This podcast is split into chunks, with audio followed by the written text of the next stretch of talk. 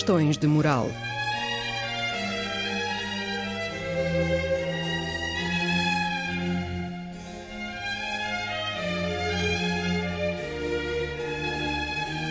Escrito e apresentado por Joel Costa.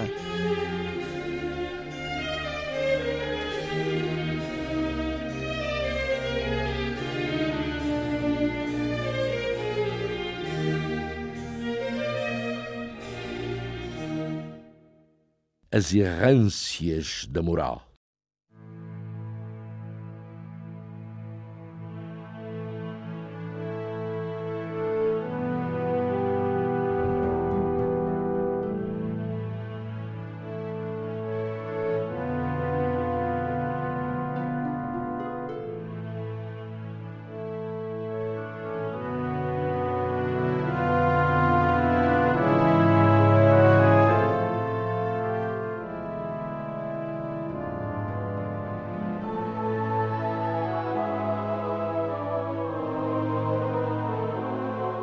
Olha, chega aqui, amigo, diga-me lá, quem é que pintou a Mona Lisa? Ah, es- espera, o Leonardo DiCaprio. Boa. E a Capela Sistina? Ah, isso foi o, o coisa, o Miguel Arcanjo. Boa. Você é um rapaz culto. Sou ou não sou? Ando no segundo ano de Psicologia do ISPA.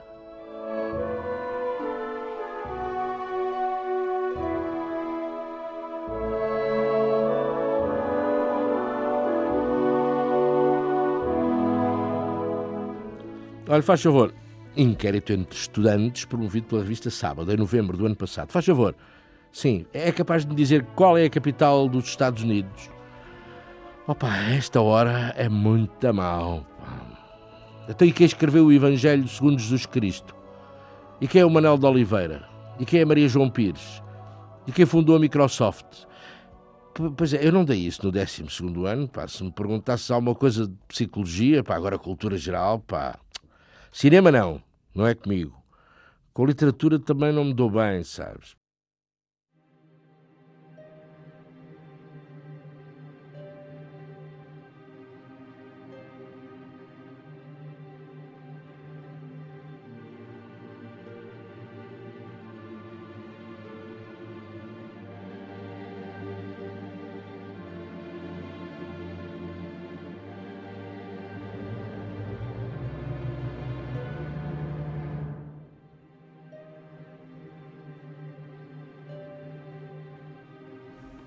Quem escreveu o Evangelho segundo Jesus Cristo?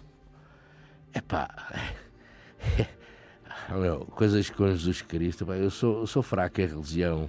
Então quem pintou o teto da Capela Sistina? Pois é o que eu digo, pá. Tudo tem a ver com, com capelas e igrejas, pá.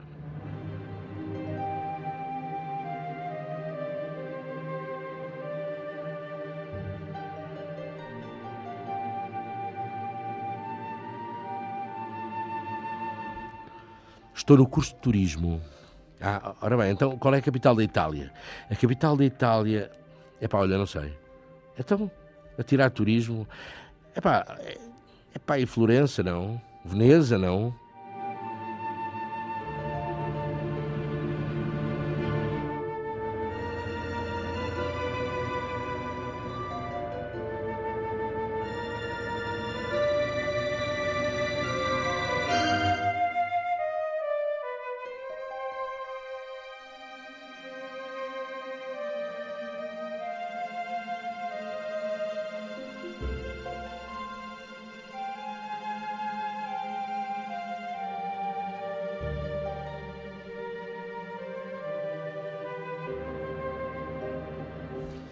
Sou auxiliar da ação médica e estou a tirar o 12 ano nas novas oportunidades. Muito bem, então, África, diz alguma coisa? Sim, diz. É um país da América do Sul?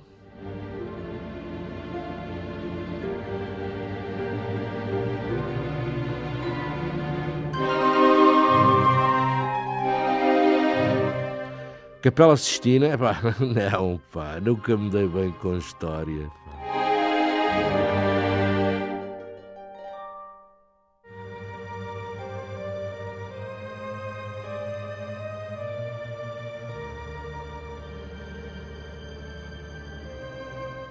A quê? A chanceler alemã? Ah, é Mertla. Qualquer coisa, Mércula. Pá.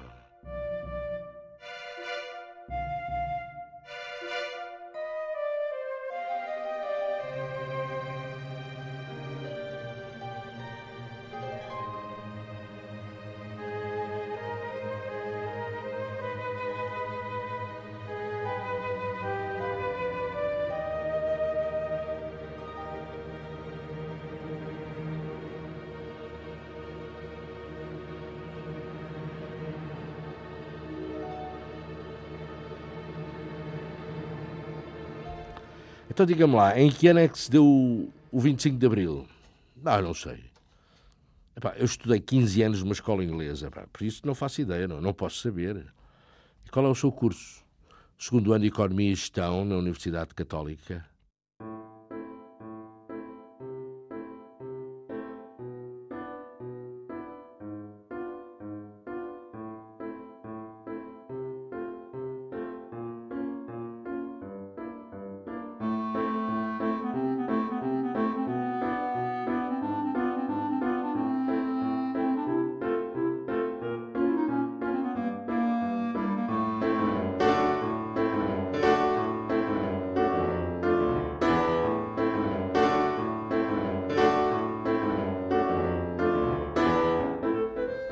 Sou do quarto ano de Psicologia Social.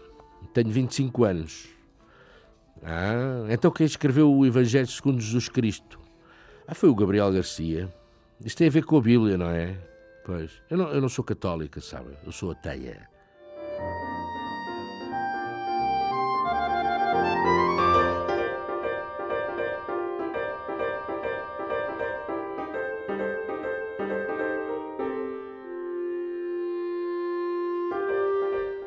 Eu estou no segundo ano de Economia, pá. Ah, pá, né? Pergunta, perguntas religiosas, pá, não dá, pá.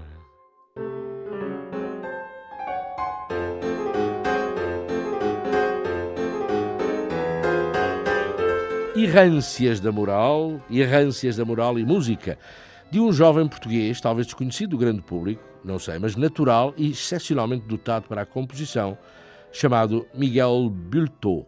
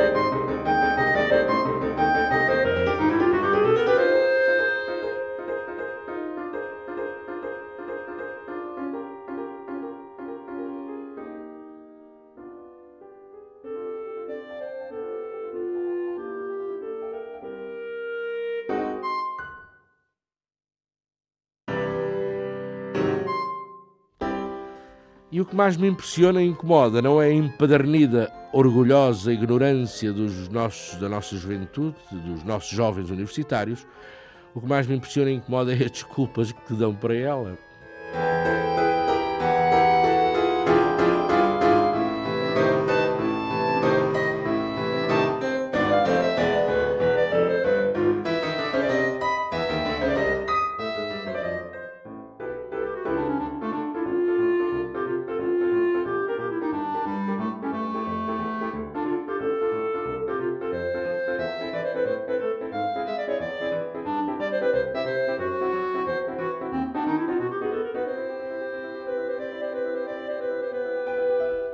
Tecnocratismo é a solução que a sociedade encontrou para resolver as suas contradições, manifestadas na guerra de 14-18, na crise económica de 29-30 e nos fenómenos do nazifascismo dos anos 40, disse Claude Lévi-Strauss.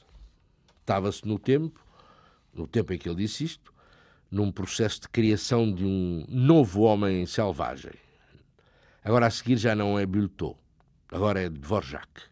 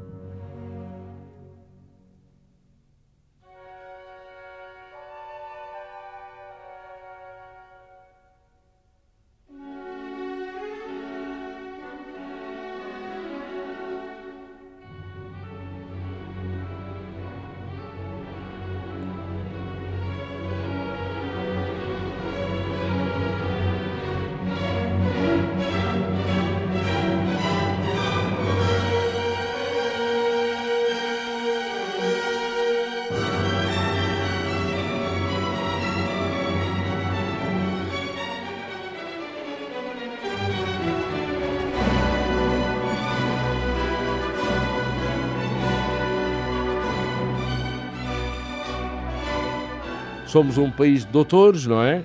Pobrezinho, endividadinho até aos cabelos, mas doutoríssimo. Nas nossas instituições de ensino não se tem produzido outra coisa. Ah, pois é, a minoria das minorias da elite que emigra brilhantemente. Não se tem produzido outra coisa senão doutores. Mas também não haja espantação de maior. Na América, alguns diziam que se não fosse aquela tempestade horrível em Pearl Harbor, os Estados Unidos não tinham entrado na guerra. E toda a gente deve saber o que foi Pearl Harbor, sobretudo os universitários portugueses. Ou não sabem?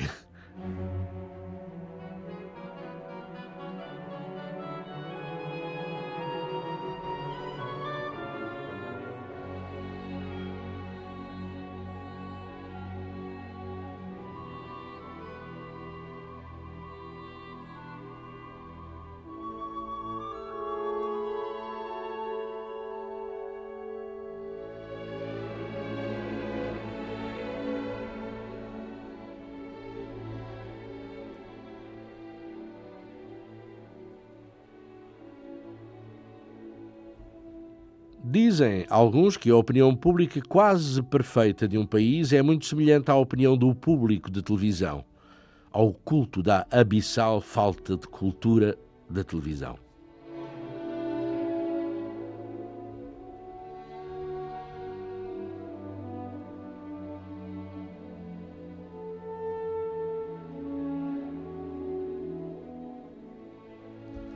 Mas os cultos são, em geral, arrogantes, não se lhes pode dar importância. E até por acaso se chateiam algumas vezes com os que sabem aquilo que eles também sabem. É? Quem pintou a Capela Sistina e a Mona Lisa, e quem escreveu isto e aquilo, e também se fingem ofendidos culturalmente quando encaram com o ignorante terminal que diz que a África é um país da América do Sul, e quando afinal se comprazem porque cada vez mais gente sabe menos, e ainda são eles os cultos, os que mais brilham os guardiões de uma civilização e disso mesmo de uma cultura geral que, tal como este mundo perdido, uma cultura geral, uma cultura geral que, que morrerá com eles.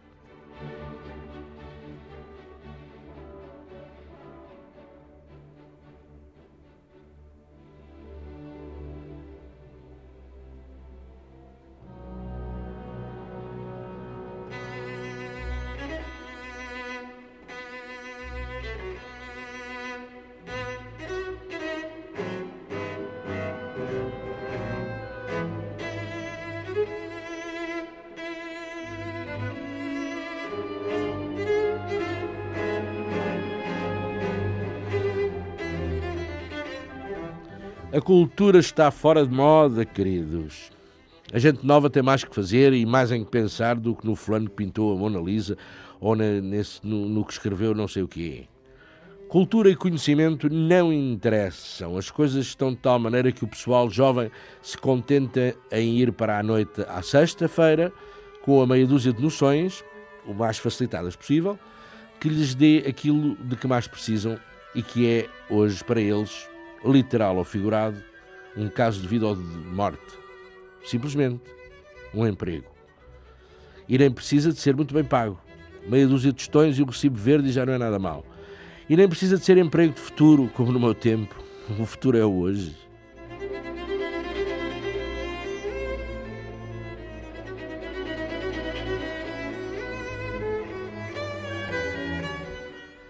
Errâncias da moral.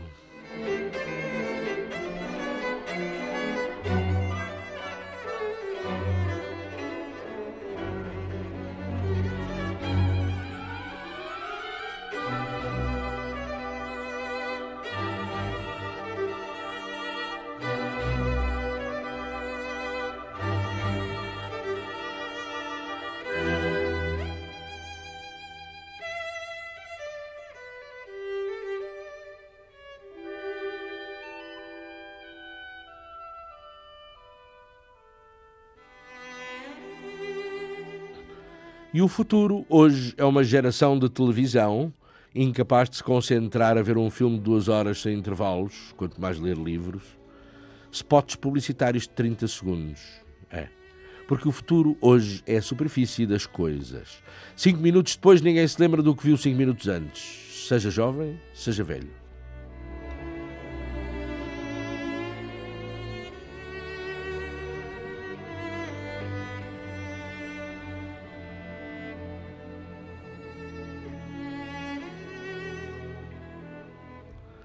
Televisão, alguém o disse, é totalitarismo do instantâneo, oficia um culto do imediato, apanha os desejos da opinião a cada momento, a cada situação e inclina-se perante eles.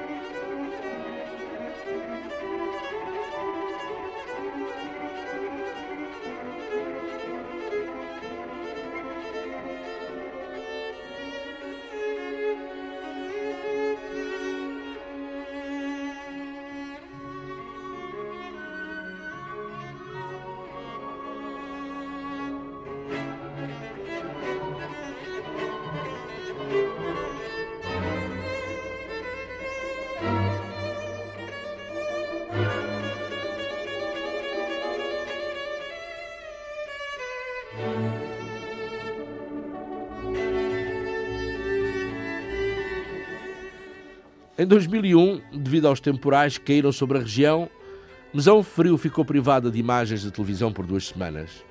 E nunca até aí a população se tinha manifestado, e muito menos revoltado, fosse, fosse contra o que fosse, ou por isto ou por aquilo. E nessas duas semanas, impossibilitados de ver o Zé Maria sair do Big Brother, que era o que na altura estava a dar, todos queriam boicotar as próximas eleições. Era preciso cortar a estrada, o povo devia ir, mas era para a greve de fome.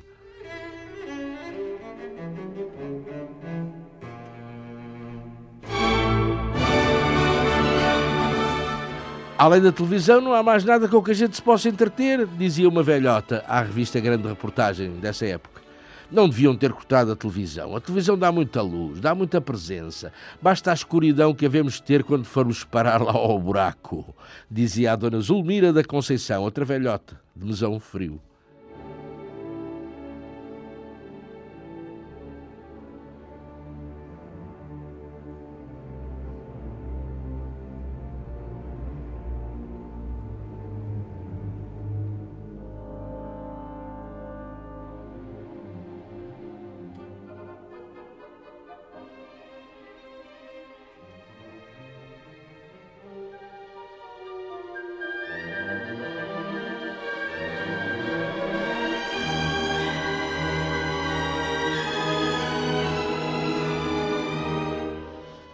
Falando agora de outra coisa, a matemática tem muita força, é o que lhes digo.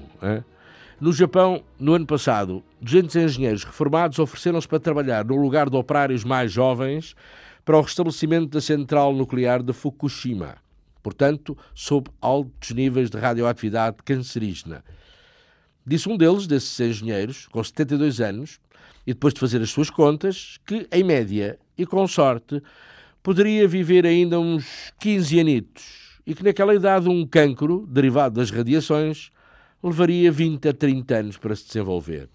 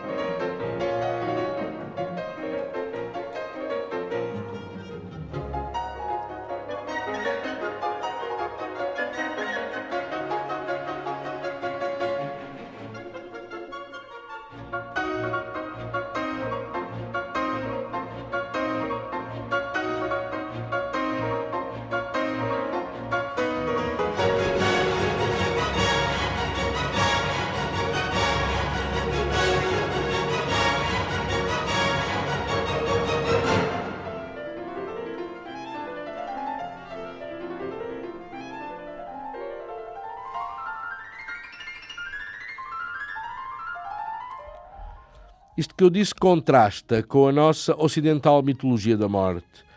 Para o matemático, a morte é a constante da equação vital. Não há hipóteses místicas. Há probabilidades matematicamente calculadas. Não há as ilusões a que estamos habituados a ouvir, que a velhice é coisa boa, que podemos morrer aos 90 e tal anos e cheios de saúde, ainda por cima, cheios de saúde, ou por maior crueldade. Se estamos cheios de saúde, aos 90, por carga d'água iríamos morrer.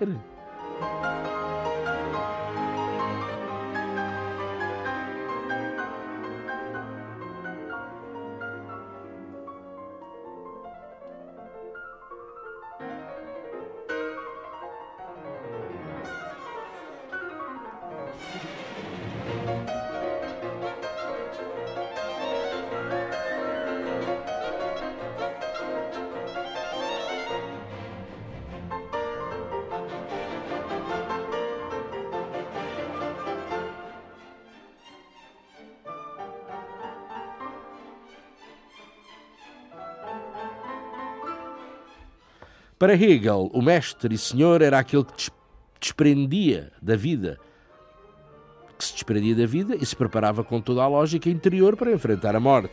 Servo era o escravo do desejo de permanecer vivo a qualquer custo, contentando-se até com uma sobrevida.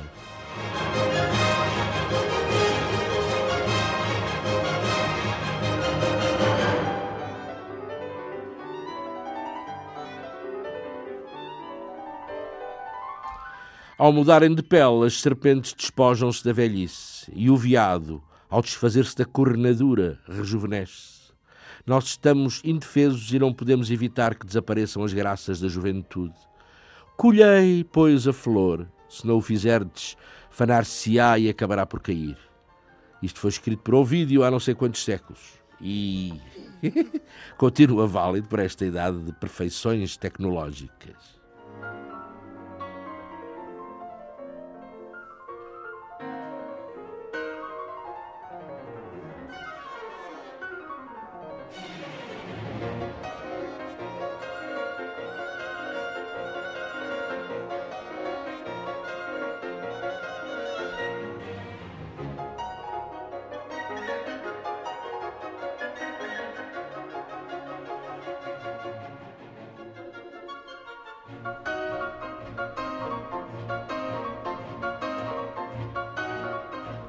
No ano passado, um simpático ouvinte de questões de moral enviou-me um saboroso e bem caçado texto com a possível solução para a dívida soberana nacional em resultado do saque a que nos submeteram os geniais, inefáveis e inúteis gestores e políticos e economistas e mais não sei quem, a quem entregámos o poder.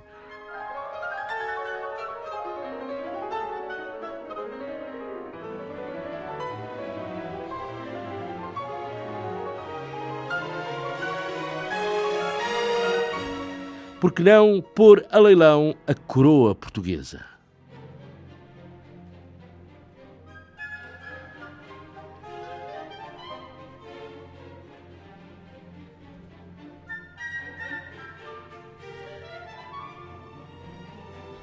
De República estaríamos todos fartos, no dizer do tal amigo ouvinte. Os Braganças talvez já não nos interessem. E milionários não falta por esse mundo de Deus, inclusive em Portugal onde também chamam a si próprios trabalhadores. Por que não um deles tornar-se rei de Portugal? A possibilidade única de coroar um multimilionário com uma coroa real e verdadeira e com a. e régia, real e verdadeira e com já não sei quantos séculos de história era um atrativo.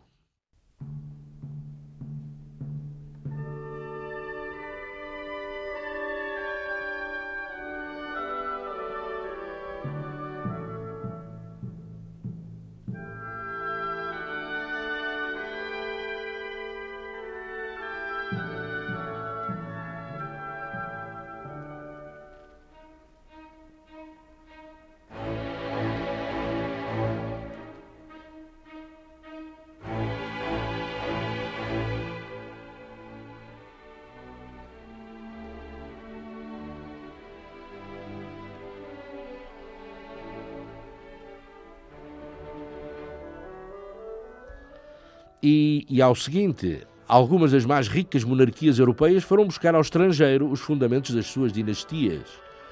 Olha, em Suécia, faz agora dois séculos, ofereceu o trono a um general do Napoleão chamado Jean-Baptiste Bernadotte, do qual o atual rei Carlos Gustavo é descendente. E a Noruega é, separou-se da Suécia em 1905 e foi buscar à Dinamarca um rei, Hakon VII de quem o atual rei Harald V é neto.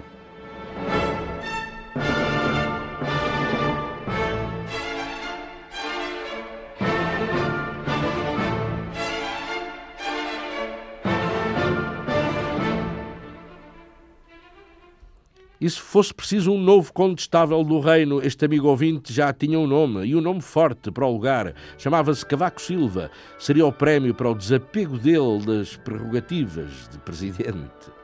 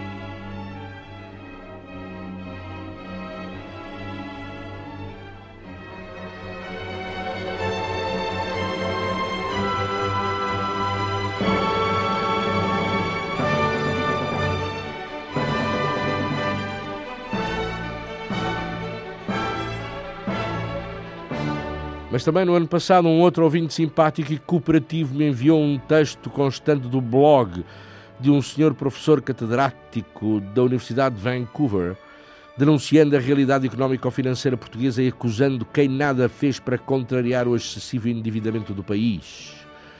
O ilustre catedrático de Vancouver chamava-se qualquer coisa como Álvaro Santos Pereira.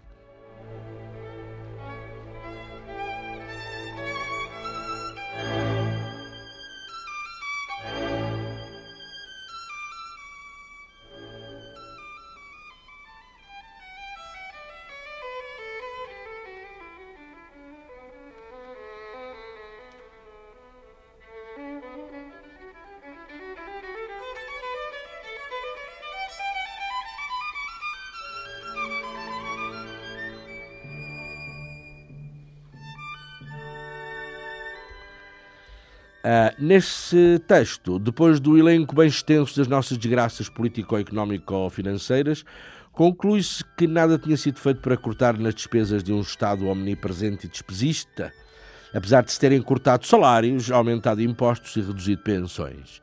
Como fora possível chegar a isto? Que acontecera ao país entre 1995 e 2011? Quem conduziu o país à insolvência? Quem tentou encobrir a realidade económica?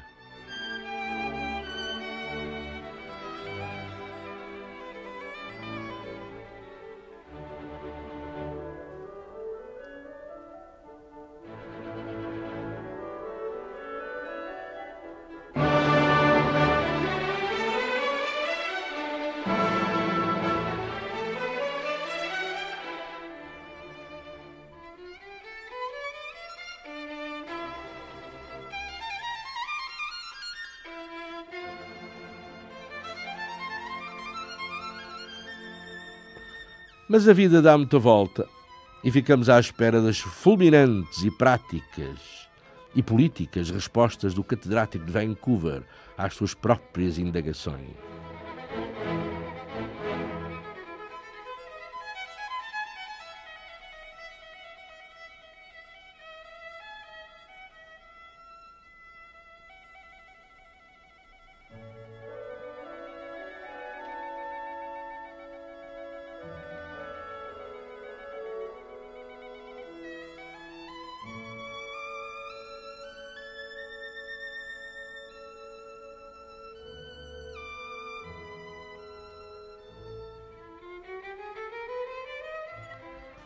O que sempre me aborreceu nas pessoas de esquerda mais convictas, sou eu a falar agora, foi presumirem-se como centros únicos de rigor e verdade, e no subentendido de que alguém de direita, à partida, não seria digno de crédito no que dissesse ou escrevesse, ah, não por mais nada, só por ser de direita, fosse o que escrevesse ou dissesse sobre política, fosse sobre outra matéria qualquer.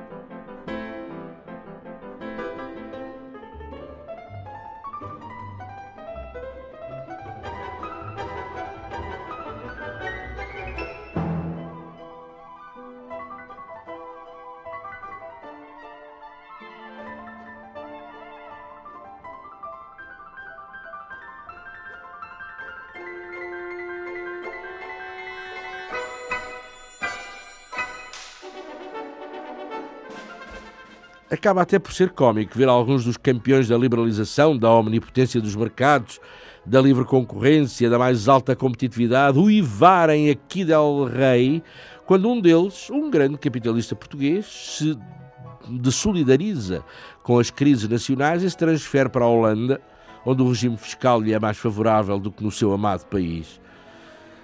Mas capitalista é assim e não pode atender à moral de coisas que não têm moral. Moral é moral, política é política, dinheiro é dinheiro. Dinheiro não tem calças. E impostos são impostos. E isto é que é respeito pelas leis do mercado e da competitividade. Isto é que é liberdade.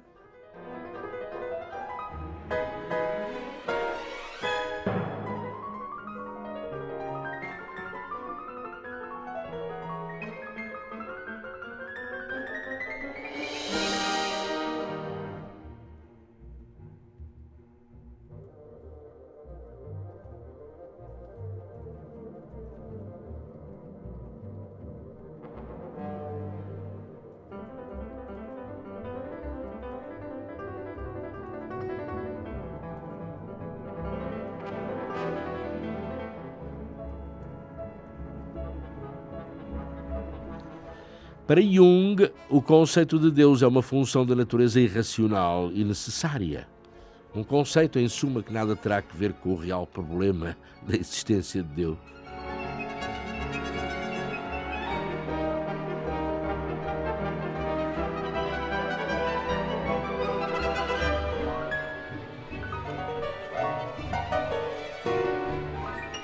Uma prova da existência de Deus seria uh, supérflua a ideia da existência de um ser omnipresente e omnipotente é de toda a parte, de todos os quadrantes.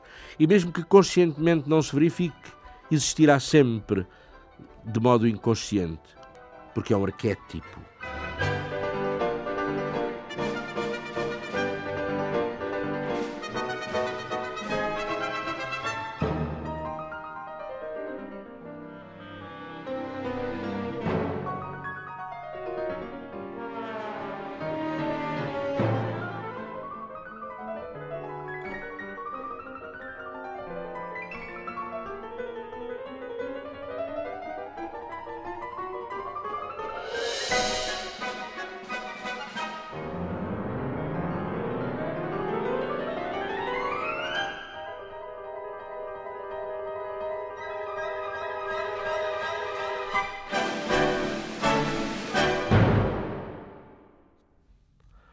Falando, falando de sexo, no Almanac de Santa Zita, para o ano de 1971, saía um decálogo da mulher ideal. Como a maior parte dos antigos e às vezes vetustos e austeros valores se estão a perder, talvez infelizmente, não sei, não seria mal recuperar o sentido de algumas coisas estimáveis, é, algumas questões de moral que então se colocavam à mulher e ao homem e então.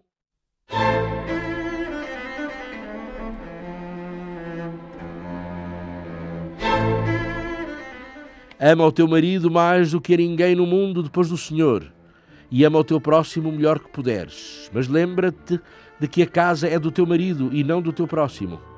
Considera o teu marido como um hóspede de cerimónia e um amigo precioso. Quanto a amigas, livra-te delas.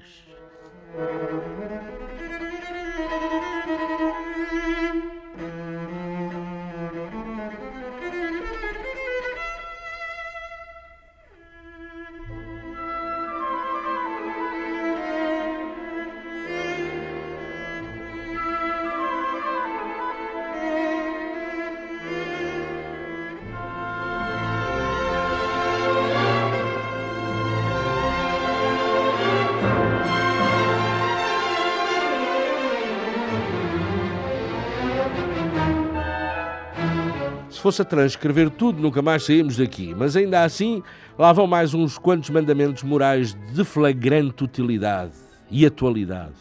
Por exemplo, se a infelicidade te bater à porta, não te acabrunhes, nem desesperes. O bem torna. Se tiveres confiança no teu marido, ele terá coragem por dois.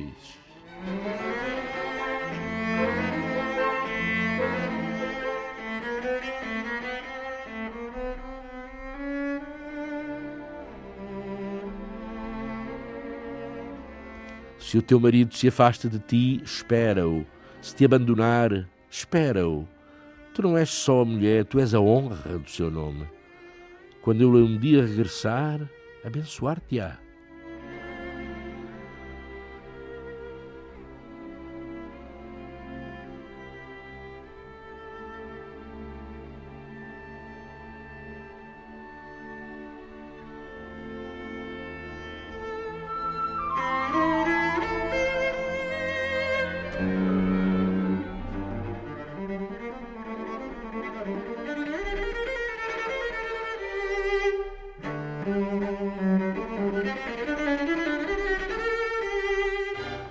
E para que a felicidade do lar fosse constante, também havia uns palpites.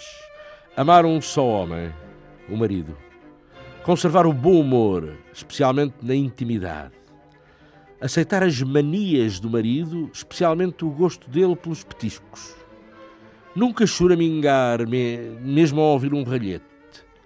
Evitar os cremes e os bigodios, tanto de manhã como à noite Estar sempre em casa quando o marido chega inesperadamente.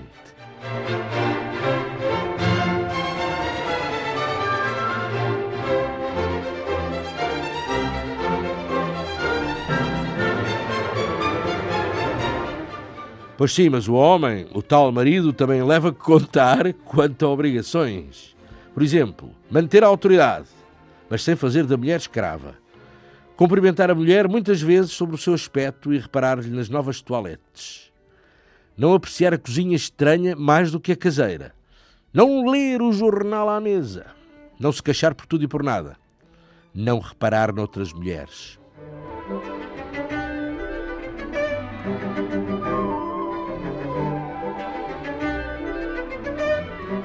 Questões de moral. Isso sim, isto sim.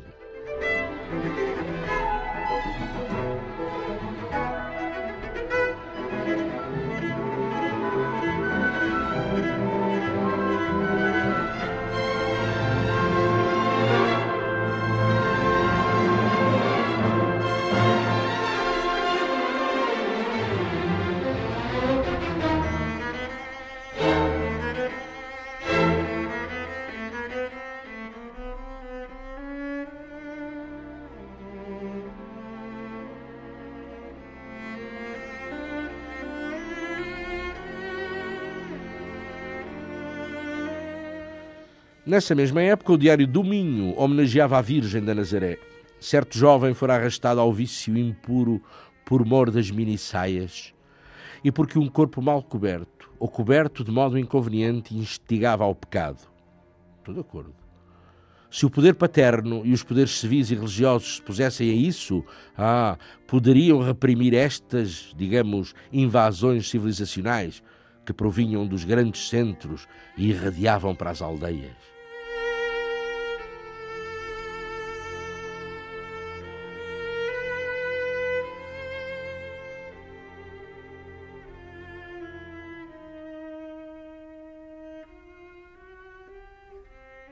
Um ideal de pureza deve nortear as nossas donzelas, para que possam entrar na vida matrimonial cheias de força e de valor. E na Virgem da Nazaré encontrarão o mais perfeito modelo de honestidade, dignidade, pureza e santidade.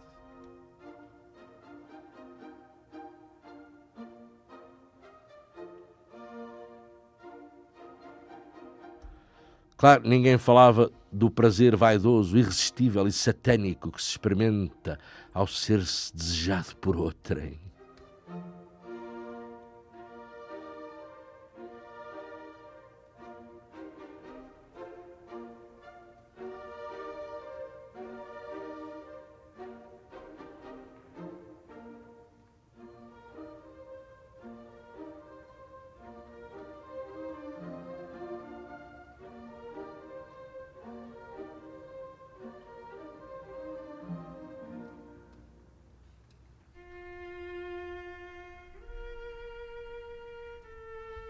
E por falar em sexo, existem manuais de sexo por aí à venda a dar por um pau, porque hoje é preciso cursos para tudo, até para a incompetência e a inabilidade, e redigidos em tom científico, eu diria antes tecnocrático.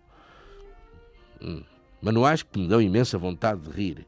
Uma das autoras da especialidade, Yvonne Fulbright, doutora, como é evidente, queixa-se no prefácio de um dos seus livros de que lhe pedem artigos sobre onde tocar no companheiro para lhe provocar a melhor sensação de sempre e como o fazer com a habilidade e o conhecimento de um sexólogo. Acho isto extraordinário. O que é que querem? Sexo pelo livro de instruções.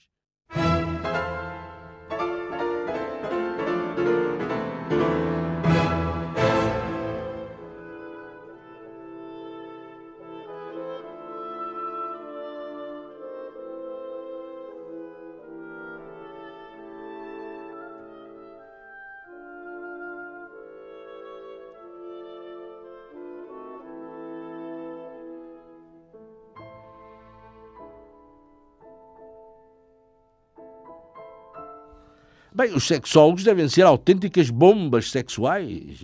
Estou a lembrar-me de um programa que fiz aqui sobre educação sexual e que provocou a mais virulenta repulsa até em quem, de tão repugnado que estava, até em quem não o ouviu. Mas também quem se repugna a ouvi-lo ou tem uma moral tão delicada, ou não compreendeu patavina daquilo que ouviu, porque isto entre linhas, de subentendidos, de dito, não dito, neste ambiente cultural nacional e nesta era de imediatismos televisivos e ainda por cima passando-se na rádio, é o cabo dos trabalhos.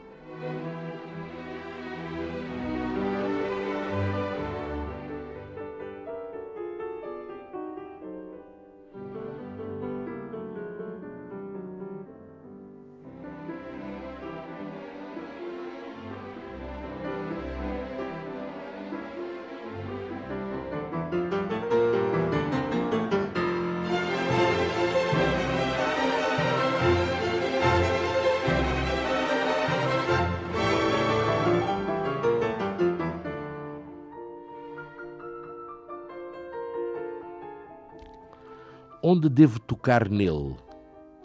Como é que o estimulo? Quanto tempo é preciso para ver os resultados dos meus toques nele?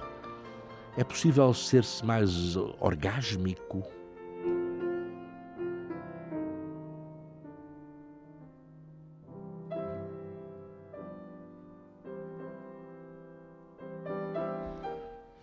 É como digo, as respostas a estas inteligentes perguntas, noutros tempos, obtinham-se na prática da modalidade, pela sensibilidade, pelo talento natural que se tem ou não tem. Hoje é preciso consultar os sexólogos, ler livralhada, ignorando aquilo a que me apetece chamar de cultura sexual, ou cultura erótica, para dar um tom mais científico.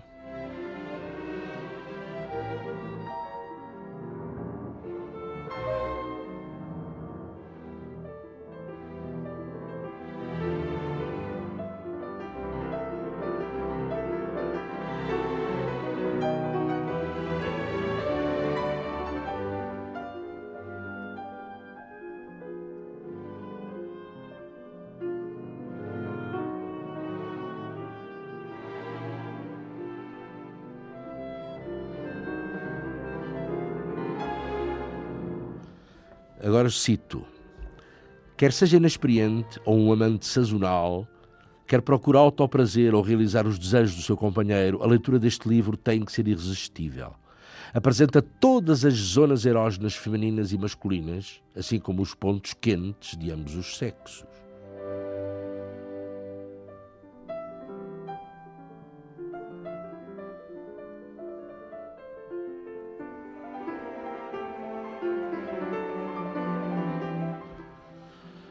Até gostava de transcrever aqui algumas passagens deste livro. O título Aprenda a Dar Prazer. Mas a linguagem científica e de tecnologia sexual redunda, quanto a mim, numa obscenidade pegada. E para evitar coisas, talvez um dia.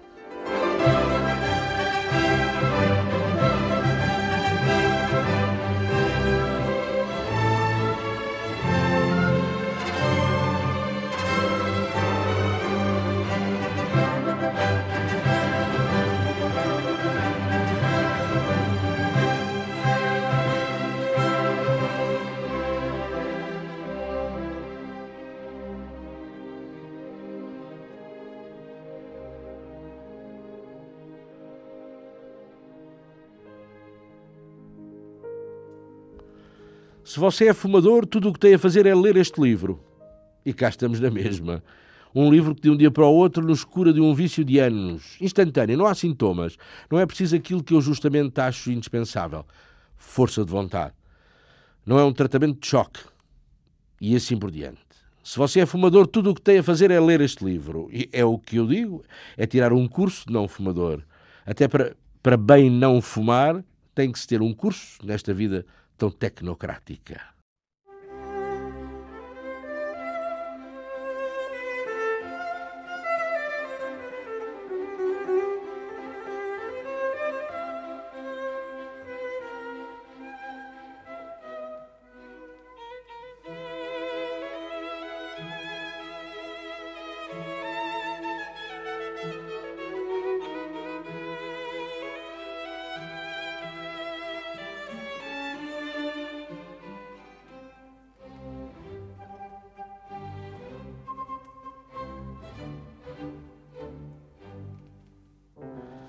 De errância moral em errância moral vou dar um fragmento de Thomas Mann que me parece útil e muito moral: a questão da solidão.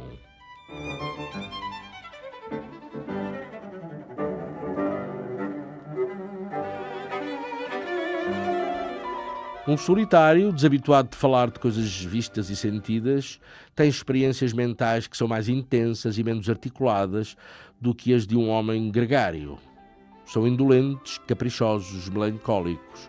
Paisagens e impressões que os outros põem de lado com um olhar, um ligeiro comentário ou um sorriso ocupam o solitário mais do que o devido, penetram-no, revestem-se de significado, tornam-se experiência, emoção, aventura.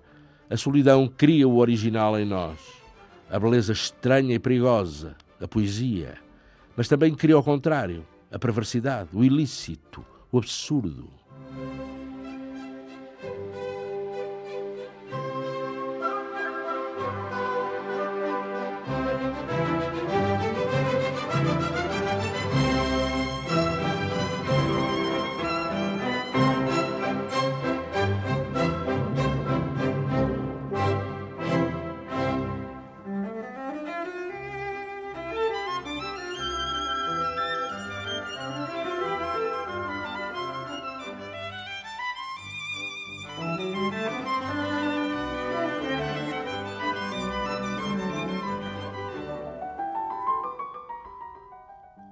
As ideias podem gerar sentimentos voluptuosos? Não sei.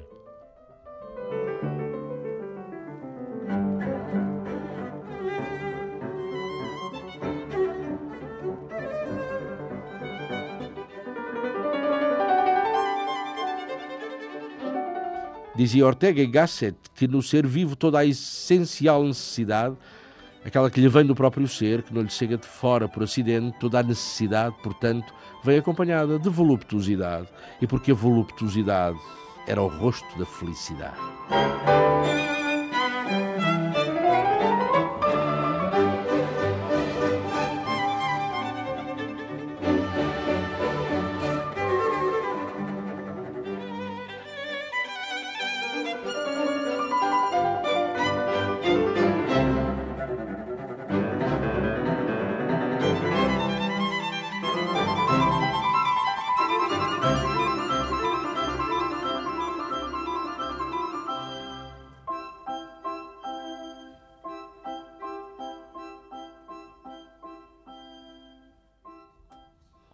Então, todo o ser se sente feliz quando satisfaz o seu destino.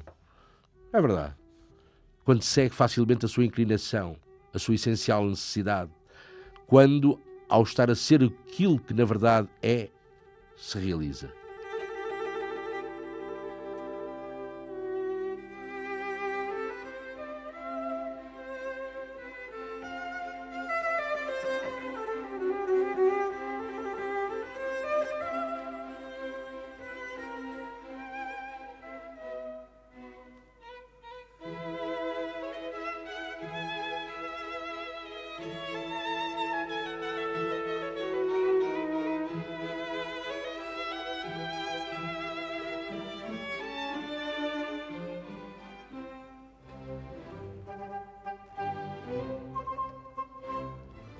Para aquilo que nos agrada, até temos gênio, dizia Schlegel.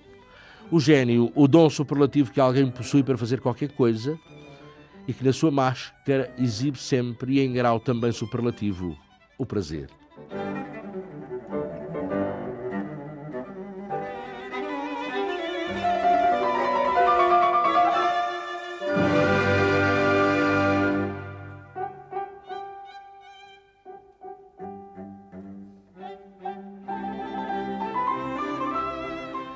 Ficamos assim. O destino de cada homem, ou mulher, claro, pode ser também, ao mesmo tempo que destino, o seu fundamental prazer.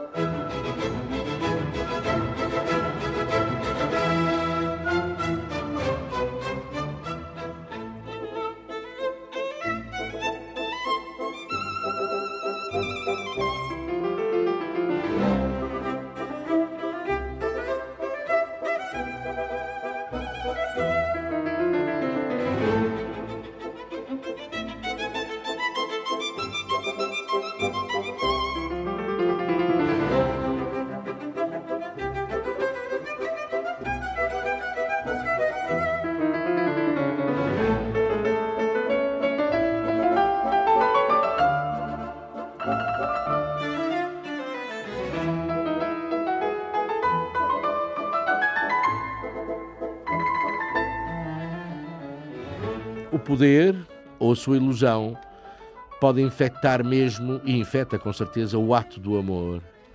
Quando se sobrepõem duas soberanias, quando se rejeita a paixão ou mesmo a amizade e se decide sentimentalmente como se de um ato político se tratasse.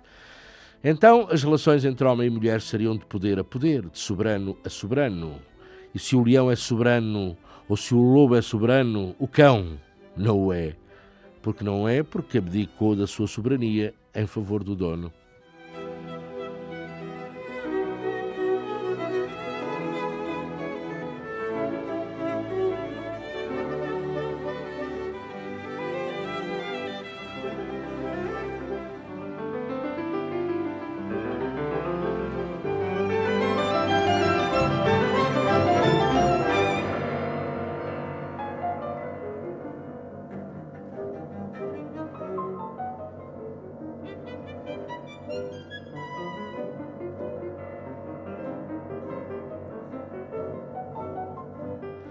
Chegará o dia em que tu, que agora te recusas ao amor, te verás velha e abandonada e passarás a noite sozinha no teu leito gelado.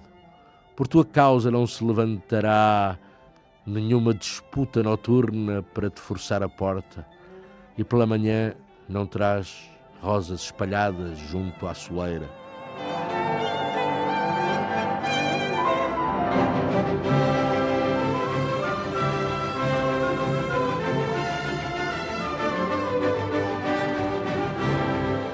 Isto também foi o vídeo que escreveu.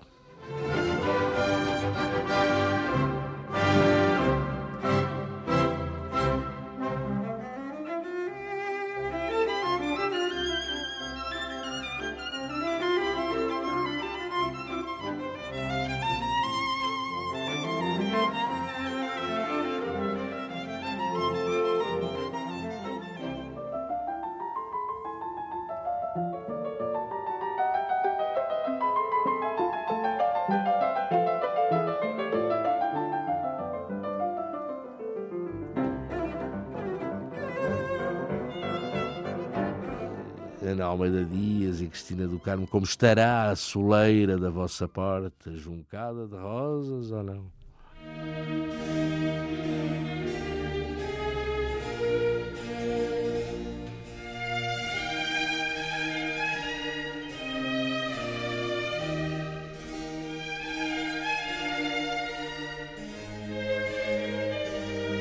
Questões de moral.